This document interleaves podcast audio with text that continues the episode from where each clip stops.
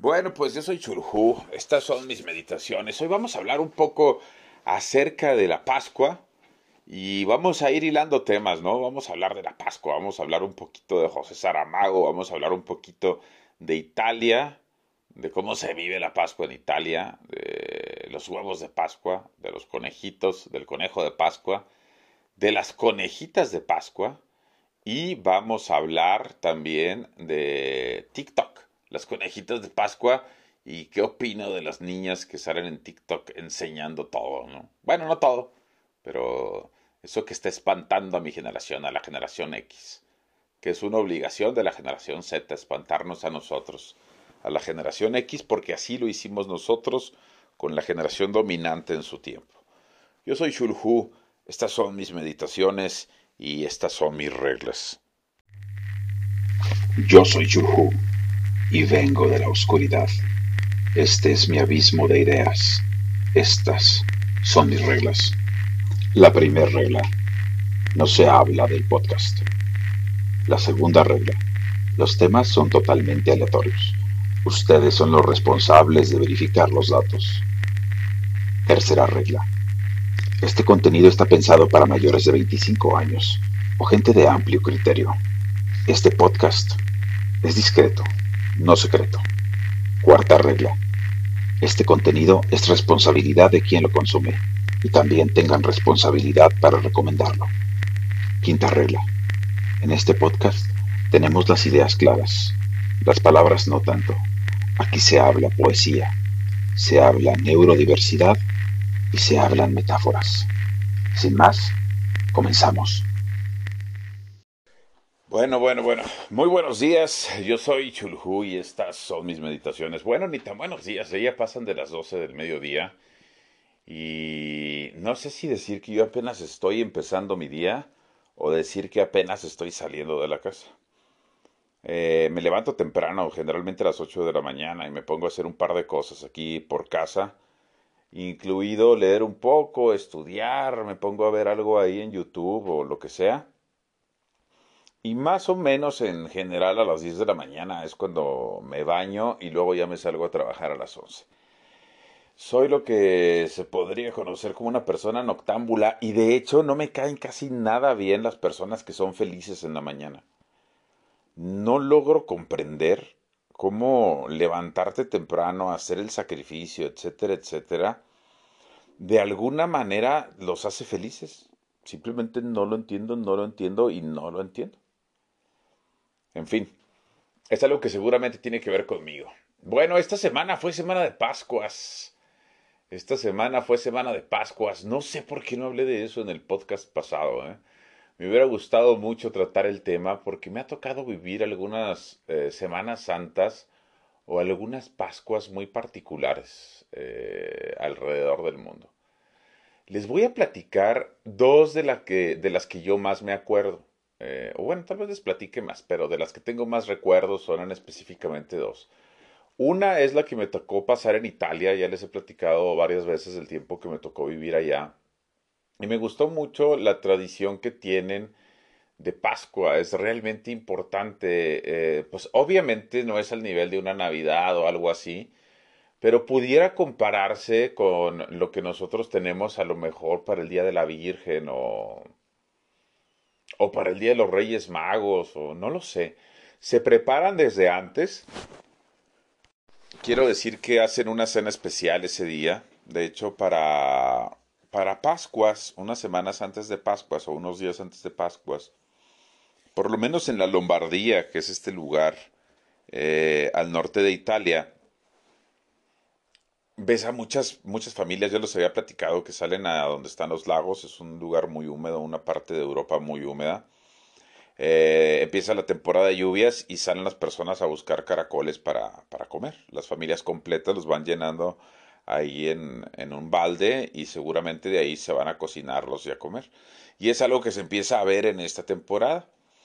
También empiezas a ver una, pues un tipo de pan que yo lo he visto en Brasil y lo he visto en casi toda Europa. Donde lo vi particularmente fuerte fue en Italia, el panetone, que a mí en lo personal no me gusta, pero es un pan que se acostumbra a regalar para estas fechas. Entonces, Eh, el domingo de Pascua es lo que se acostumbra a cenar y generalmente regalas y recibes de regalo panetone. También son súper comunes los huevos de Pascua, pero estamos hablando de huevos de todo tipo y de... Pues no lo sé. Ese es algo de lo que más me gustó, los huevos de Pascua. Qué curioso, ¿no? Pero me encantó la onda de los huevos de Pascua en Europa. Primero porque hay de un montón, así como aquí tenemos los huevos Kinder que hace Ferrero. Y bueno, Ferrero además es una compañía italiana, los que hacen también la Nutella y el Ferrero Rocher. Y bueno, eh, no es la única compañía que hace chocolates y menos que hace huevos. Obviamente los huevos Kinder es algo que es un producto, es un commodity. Bueno, no es un commodity porque están bien caros eh, a nivel internacional es importante eh, el huevo Kinder. Y así como, así como en México tiene sus competencias, ¿no? Pues así también en Italia. Pero además tienen una variedad de tamaños de huevos de Pascua de chocolate gigantesca. O sea, te puedes encontrar el huevito este que literalmente es del tamaño del huevo de una gallina, hasta huevos que se pudiera decir que son de un avestruz. Y estos huevos que son más grandes, adentro eh, puedes encontrarte, por ejemplo, ya un monito de peluche, una, un monito de felpa, un muñeco de felpa. Yo recuerdo que había, por ejemplo, la colección de Sanrio completa y tú ibas comprándote los huevos estos grandes, no sé, unos 20 centímetros de grande, de altura, y adentro venía un pequeño, tampoco no muy grande, juguete de felpa. Y venía ahí la Hello Kitty y el Batsmaru y este Kuromi y todos Keropi, todos los personajes de, de Sanrio. Pero de la misma manera había de Barbie, había de los Transformers, había de Hot Wheels y había de todas, todas, todas las, las marcas, no exclusivamente Ferrero y este con todos los tipos de relleno, ¿no? Eh, convenios, me imagino yo, con un montón de empresas de juguetes o de otras cosas para rellenar los huevos de Pascua. Otra de las tradiciones importantes es esconder los huevos de Pascua. Esto me ha tocado vivirlo tanto en Italia como en Brasil. Eh, de dos maneras pues, muy parecidas, ¿no? Estás escondiendo huevos de Pascua y luego pues van los niños a, a, buscarlos y adentro generalmente pues abren el huevo y encuentran los juguetitos estos, ¿no? Eh, y bueno, yo no sé, yo ni me acordaba, honestamente hace muchísimo que no sigo ningún tipo de calendario litúrgico, entonces no me acordaba cuál era el tiempo litúrgico que estábamos viviendo. Por supuesto, me acuerdo que hace poco fue el miércoles de ceniza, entonces ahí empieza la cuarentena y luego poco antes del miércoles de ceniza está el carnaval, que también se escuchó hablar ahí de varios carnavales cancelados. La cuarentena se supone que son estos 40 días que Jesús pasa en el desierto y que recibe la tentación de Satanás. Que por cierto, hay un diálogo bien interesante entre Dios, bueno, entre Jesús y Satanás arriba de una barca durante estos 40 días. Y este diálogo lo narra José Saramago en su libro que se llama El Evangelio según Jesucristo. No, hombre, es un librazo, ¿eh? Es un librazo, tienen que leerlo. Eh, José Saramago ganó el Nobel, era, pues sí, un ateo. Podríamos decir que un ateo. Eh, o un agnóstico, no sé cuál de los dos. Y bueno, ya les he dicho que le dieron el premio Nobel por su prosa perfecta. Entonces, la verdad es que está súper chido el libro. Y ese diálogo que tienen Jesús con, con el diablo, con Satanás, en esa barca durante los 40 días que se supone que pasa Cristo en el desierto, según la Biblia, es algo que vale mucho la pena. Excomulgaron a José Saramago por ese libro y bueno, por otras declaraciones que tiene. Otro de los libros que vale mucho la pena leer de José Saramago es uno que se llama La balsa de piedra. La balsa de piedra trata de qué pasaría si Europa se rompiera o se dividiera ahí donde están los Pirineos que es lo que divide a Francia de España. Digamos que agarras la península ibérica y, listo, es una balsa de piedra. Y la novela trata de que la península ibérica literal se despega de Europa y empieza a viajar por el Atlántico como si fuera una balsa de piedra. ¿Y cuáles son todas las consecuencias sociales que un evento de este tipo puede traer a una sociedad? Es muy interesante lo que puede hacer, esos ejercicios que puede hacer José Saramago, porque también tiene un ejercicio de qué pasaría si deja de funcionar la muerte, o qué pasaría si dejan de funcionar los ojos. Tiene por ahí el ensayo sobre la ceguera y el ensayo sobre la muerte. Libros que, bueno, valen mucho la pena leerse. Todo lo de José Saramago, ¿eh? No sé si les platiqué algún tiempo en el Museo de San Ildefonso, en la Ciudad de México, hubo una exposición de José Saramago. Un creador de mundos fantásticos, una prosa muy bonita. Pero bueno, estábamos hablando de, de las Pascuas. Entonces viene de todo esto, ¿no? Entonces la Pascua es el paso de la muerte a la vida. Esa es la razón por la que se celebra al final de la Semana Santa, porque es justamente en el, el domingo de la resurrección cuando se celebran las Pascuas, porque pasa del sábado al domingo, se supone que en la tradición cristiana pasa de la muerte a la vida y resucita Jesucristo. Y esa es la razón de que llega, no sé por qué, ni me puse a investigar, ni me interesa.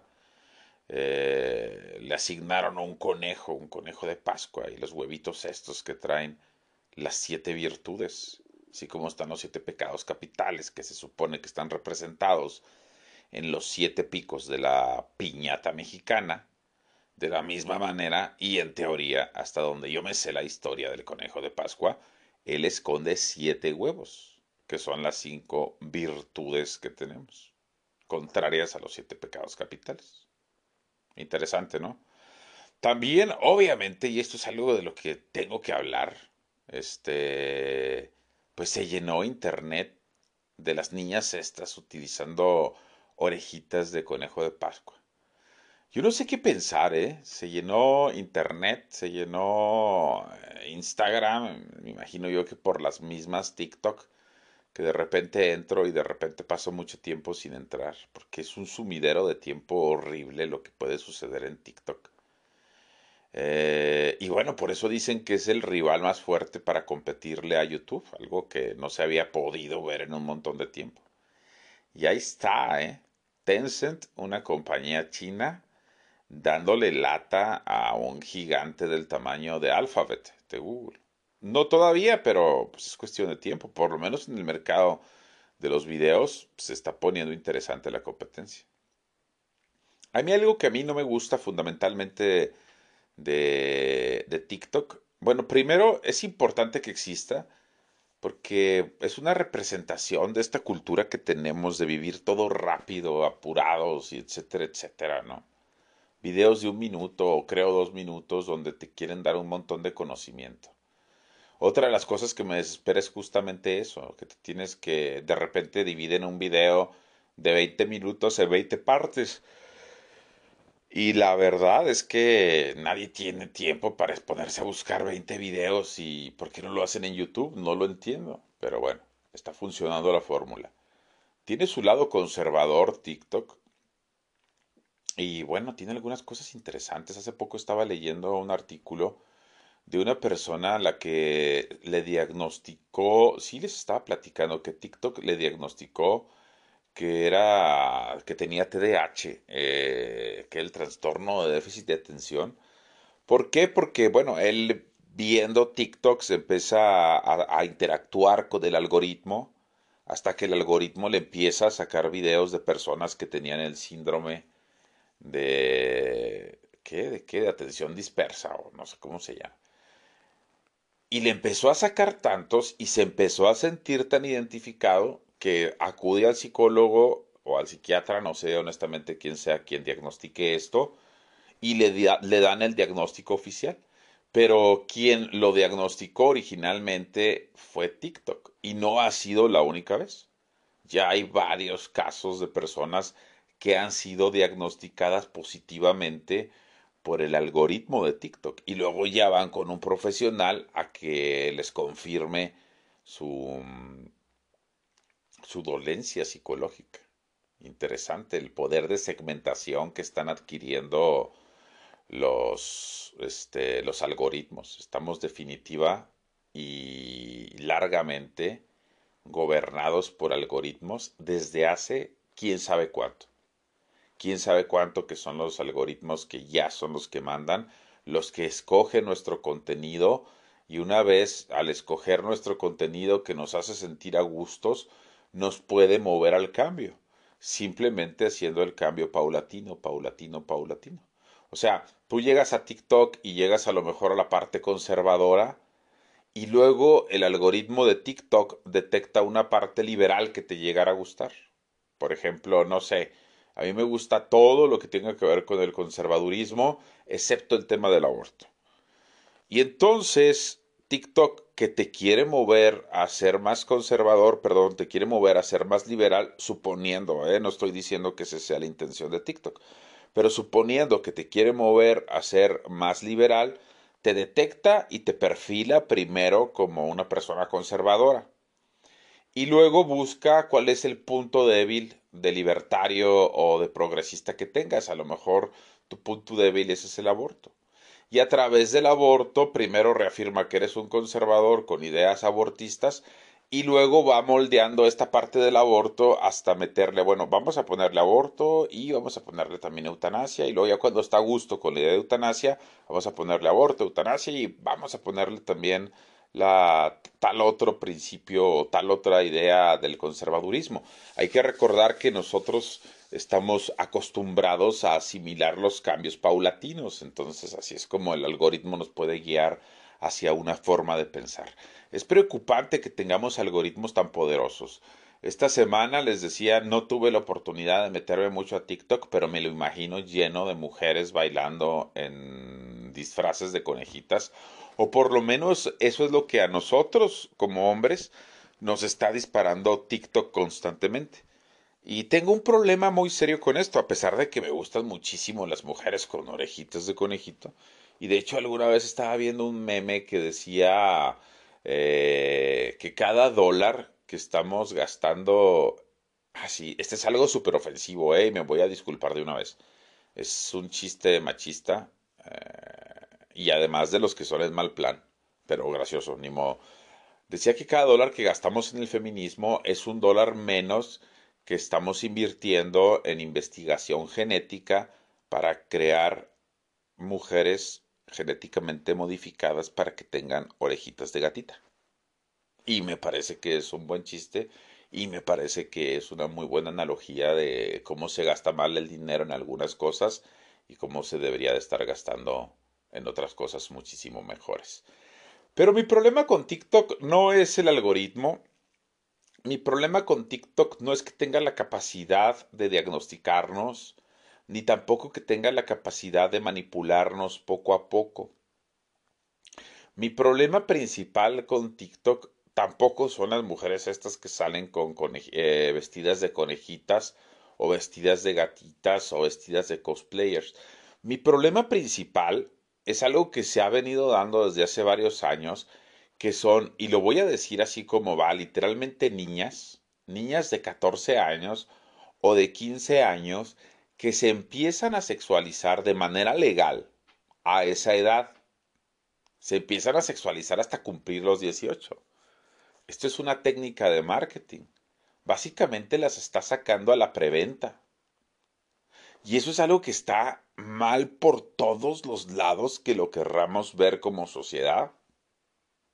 Eso para mí, y a lo mejor es algo bien conservador, lo que voy a decir me parece pedofilia dentro del marketing. Porque bueno, dentro del marketing tú creas primero una campaña de posicionamiento para que la gente conozca tu marca. Entonces empiezas a poner espectaculares en la ciudad y empiezas a decir, una nueva marca de comunicación llegará a tu vida. Y pones el logotipo ahí de una quimera, que es mi animal mitológico favorito.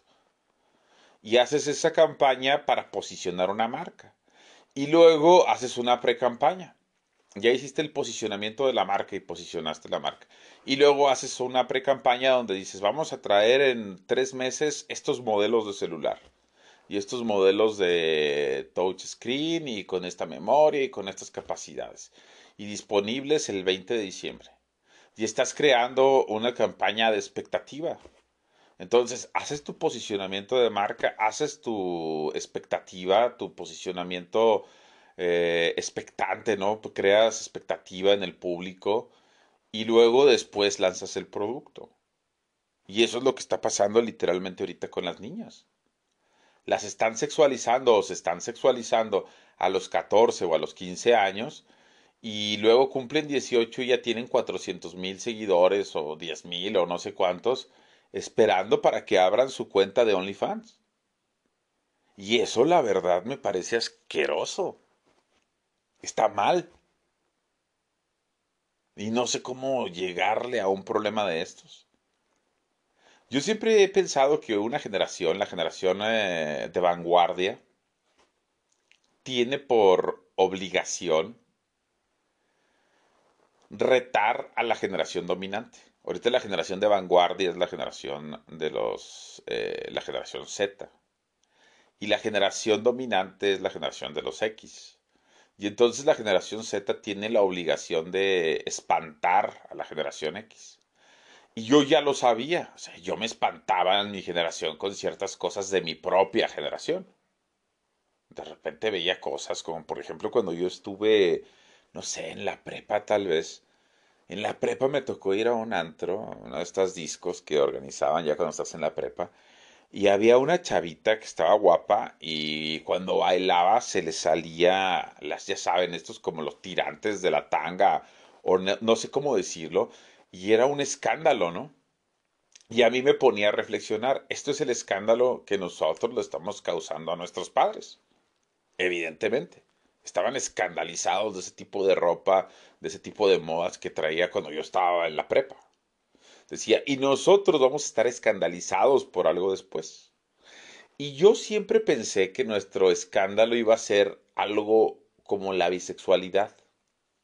Yo dije, yo voy a tenerme que hacer a la idea, cuando yo tenga la edad que tengo ahorita, que tengo 43 años, a estar viendo a niñas de 20 o de 19 o de 18 o de 16 o de 17 o de 22 besándose entre ellas todo el tiempo.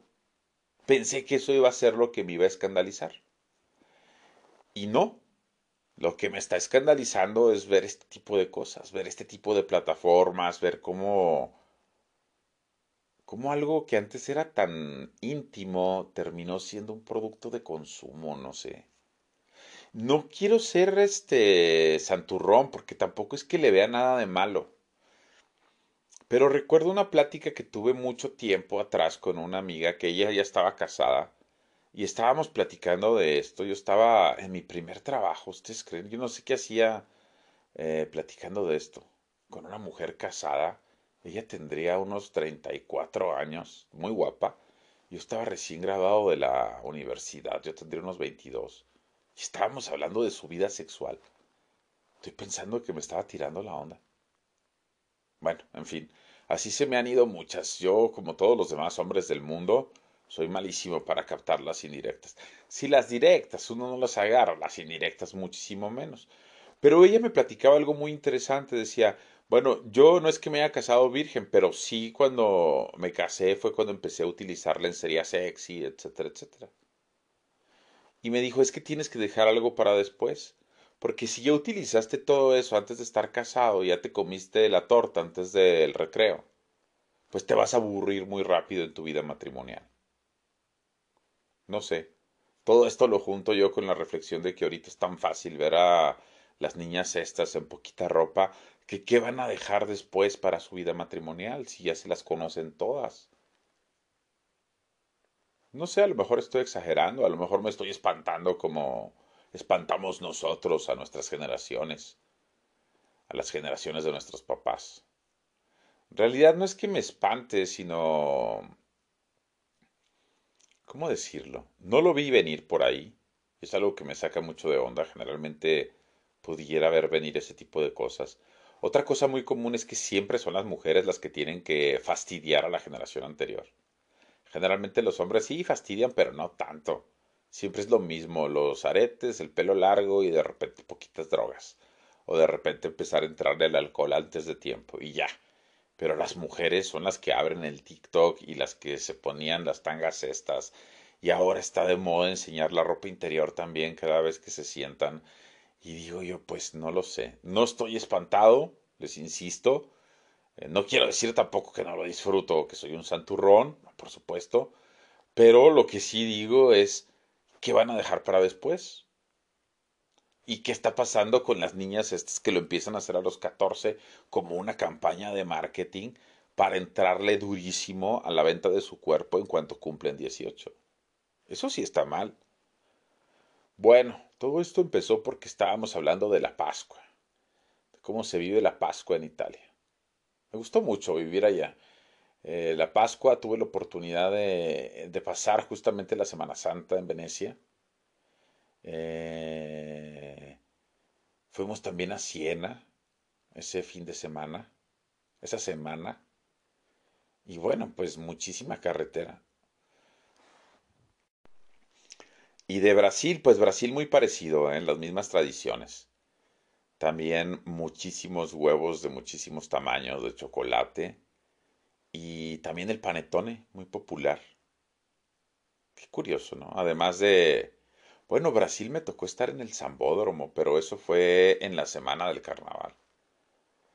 Una cosa que yo puedo describir como horrible pero que sí puedo entender a las personas que gustan del baile y que gustan de la fiesta que digan que eso es lo máximo. Para mí eso es simplemente demasiado caos y demasiada gente. Yo prefiero los lugares más tranquilos. En fin, yo soy Shulhu y estas fueron mis meditaciones. Nos escuchamos en unos días. Hasta luego.